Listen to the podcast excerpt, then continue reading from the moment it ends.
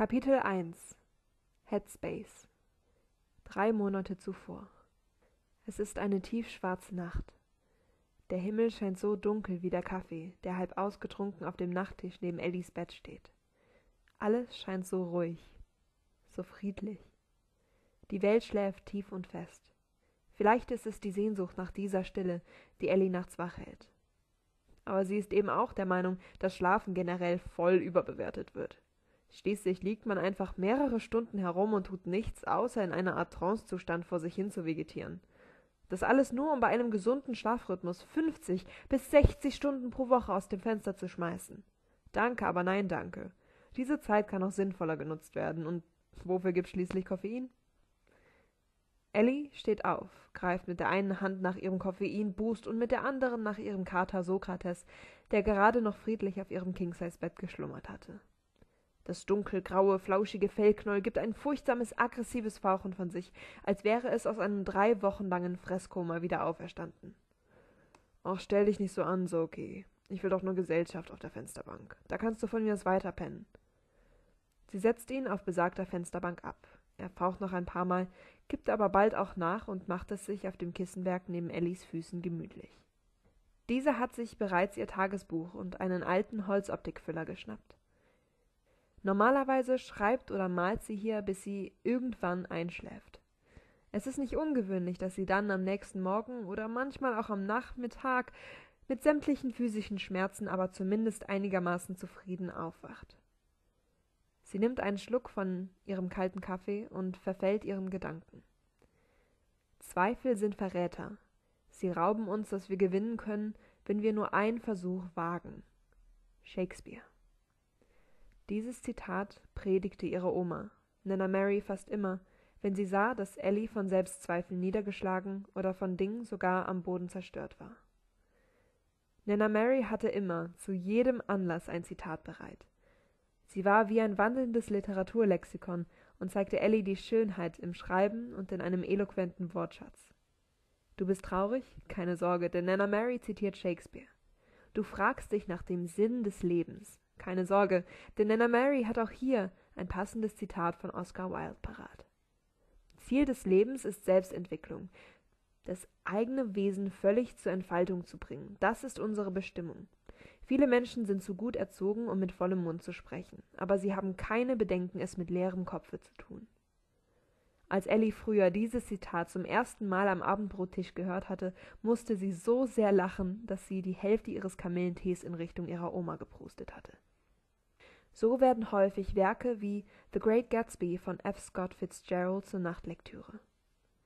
Ellie erinnert sich außerdem gerne an die unzähligen Sonntage, die sie mit ihrer Oma in der Kirche verbracht hat. Es war den beiden sehr wichtig, und jeder Sonntag hat sie etwas Neues gelehrt. Nächstenliebe, auch, dass man seine Feinde lieben soll und dass die, die auf Gott hoffen, neue Kraft gewinnen. Sie hat vieles kennengelernt, an dem sie sich entweder erfreute oder das sie erstmal wochenlang hinterfragte. Über die Jahre hat sie von Mary eine Kreuzkette, die sie immer noch täglich trägt, und ein Gemälde der Mutter Maria geschenkt bekommen. Dieses Gemälde hängt natürlich auch an der Wand in ihrem Zimmer. Nicht selten steht sie davor und zweifelt, weiß nicht, was sie tun soll oder ist einfach nur ausgelaugt. Der Glaube war und ist für sie eine Art Stütze. Er hilft ihr. Aber er ist auch eine Stütze, die über die Jahre baufällig geworden ist und jeden Moment zusammenzukrachen droht. Denn seit bei ihrer Oma die Diagnose Demenz festgestellt wurde, hat sich hier an dem Ort, den man wohl zu Hause nennen sollte, einiges geändert. Ellie lebt mit ihren Eltern, ihrem Kater und Nana Mary im selben Haus, obwohl es sich eben fremder, viel kühler als ein Zuhause anfühlt. Ihre Eltern sind so gut wie nie hier. Sie sind dauernd auf Betriebsreisen und scheinen sich nur für das zu interessieren, wovon die Davis-Familie eh schon im Überfluss hat. Geld.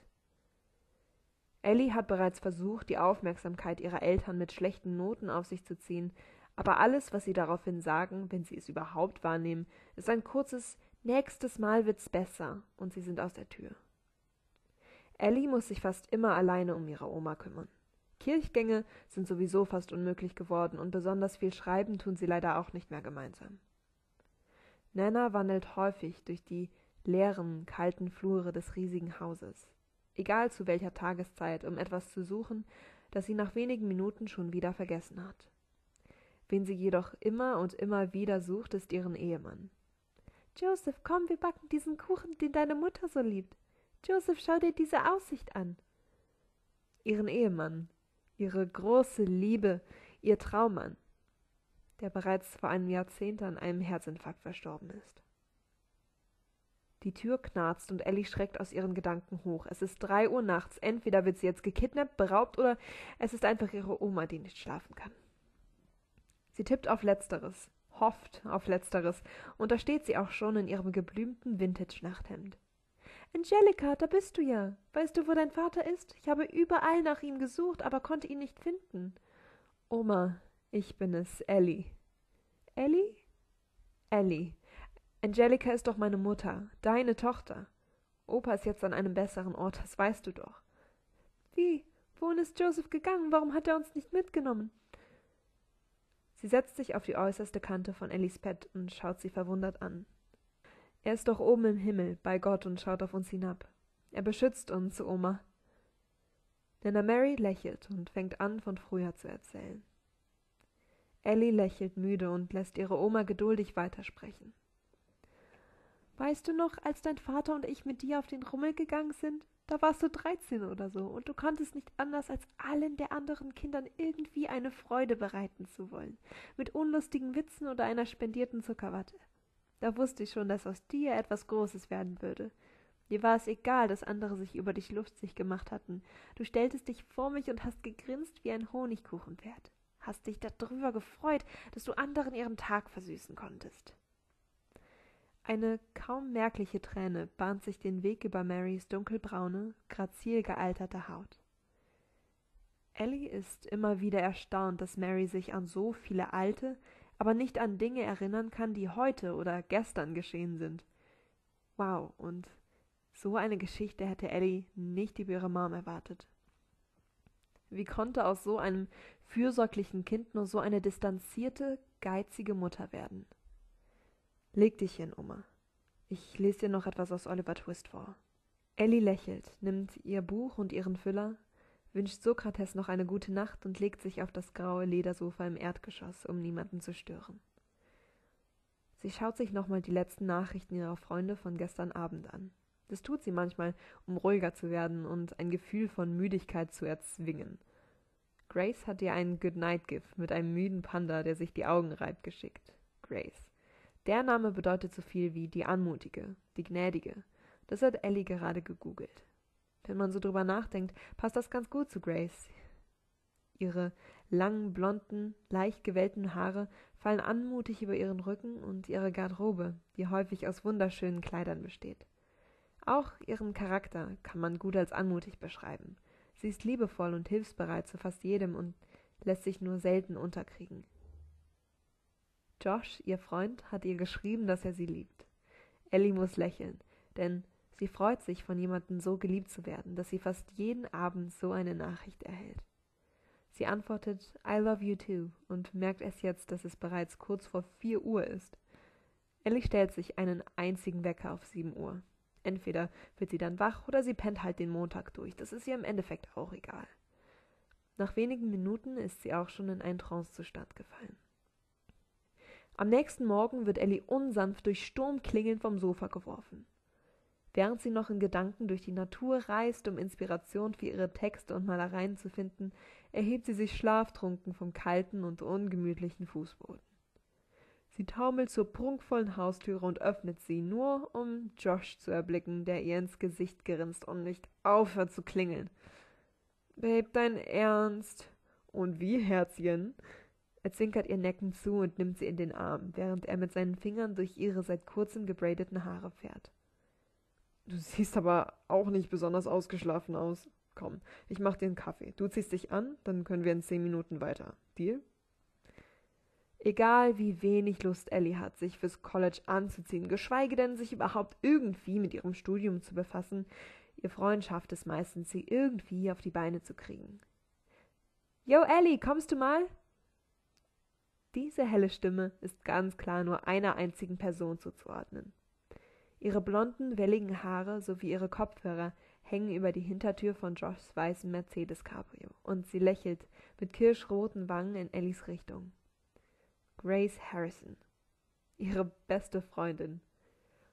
Nope, sorry. Ich muss mich noch umziehen. Dann komme ich aber, okay? Sie schickt ihren ungeduldigen Freund in die Küche, während sie zu ihrem Kleiderschrank hastet. Hoffentlich wird Nana jetzt nicht wach. Ein gestreiftes Langarm-Shirt, schwarzer Rock, Grunge-Boots und Eyeliner, das dürfte fürs Erste reichen. Da sie so eine Eyeliner-Spezialistin ist, ist sie innerhalb von fünf Minuten bereits wieder in der Küche. Wow, Schatz, du könntest echt ein Model sein. Du aber auch, das weißt du ja. Josh ist mit seinen 1,95 Meter wahrlich ein Riese.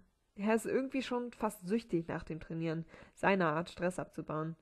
Kein Wunder, dass er so ein Muskelprotz ist.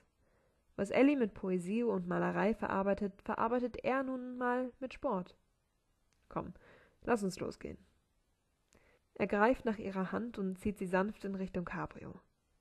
Mal wieder ist Ellie tief in ihre Gedanken versunken. Philosophieren ist für sie fast wie Atmen. Sie merkt gar nicht mehr, wenn sie wieder einfach mal abdriftet. Grace hält ihr die Autotür auf und legt ihren Kopf auf Ellies Schulter. Ach ja, und ich soll nicht ausgeschlafen sein.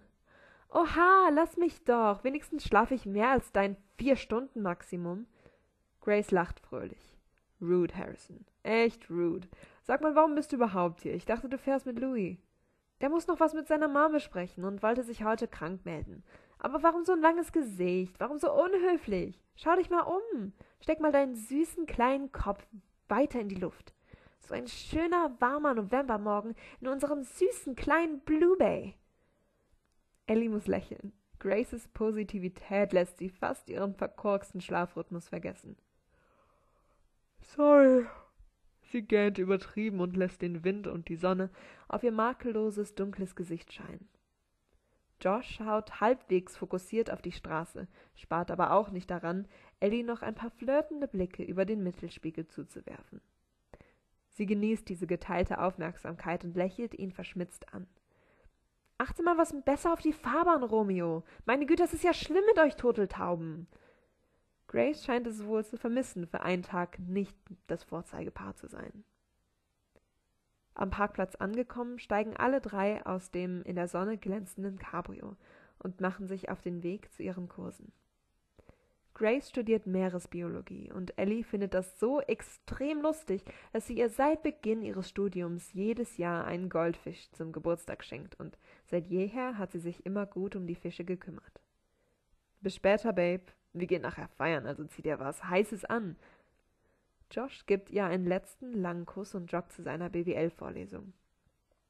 Hey, es ist okay, wenn du nicht mitkommen willst. Ich weiß, wie wenig du Clubbing magst. Wir könnten auch alle einfach irgendwo essen gehen. Oder wir zwei machen nochmal eine Ladies Night. Louis macht heute ja wahrscheinlich eh was anderes. Ellie überlegt kurz. Nein, ist schon okay. Ihr passt euch mir so oft an, das schulde ich euch jetzt mal. Außerdem habe ich noch mal richtig Bock auf ein heißes Dress-up. Sie schwingt simulierend elegant ihre Braids über die Schultern, wirft ihr einen kurzen Kussmund zu und macht sich auf den Weg zu ihrer Philosophie-Vorlesung. Ellie sitzt gedankenversunken auf einem morschen Bank vor dem College und reflektiert, was sie eben gelernt hat. René Descartes war schon ein krasser Typ. Ich denke, also bin ich. Laut diesem französischen Philosophen, der zu Zeiten der Aufklärung gelebt hat, kann man nur zu 100% sagen, dass man selbst existiert, dass man selbst ist. Aber auch nur die Seele und so. Dann auch noch so ein komisches Gedankenexperiment. Wir könnten alle nur ein Gehirn im Tank sein, denn alle biologischen Reize künstlich zugeführt werden. Ein unsanfter Schlag auf die Schulter und sie fährt schreckhaft hoch. Grace, wer könnte es auch anders sein? Sie lacht sich kaputt, während ihr Bruder James genervt rauchend neben ihr steht. Ich hab gehört, ihr geht feiern. Er zieht ein letztes Mal an seiner Zigarette und tritt sie mit einem leichten Zischen aus. Ich hab ihm angeboten, mitzukommen, erklärt Grace. Cool, warum auch nicht? Habt ihr Josh gesehen? Nur wenige Sekunden nachdem sie diese Frage ausgesprochen hat, fährt der altbekannte weiße Wagen auf den Campusparkplatz. Josh hat bereits seinen besten Freund Louis Gray, den kleinen Schulschwänzer, auf den Beifahrersitz verfrachtet. So viel zum Thema, er macht ja eh was anderes. Zum Feiern sind die beiden immer bereit, egal ob sie krank sind oder nicht. Grace strahlt bei Louis Anblick und fällt ihm um den Hals, als hätten sie sich jahrelang nicht gesehen. So nervig Ellie dieses perfekte Paar und ihre langen, geschlapperten Küsse auch findet, sie ist froh, dass die beiden sich gefunden haben.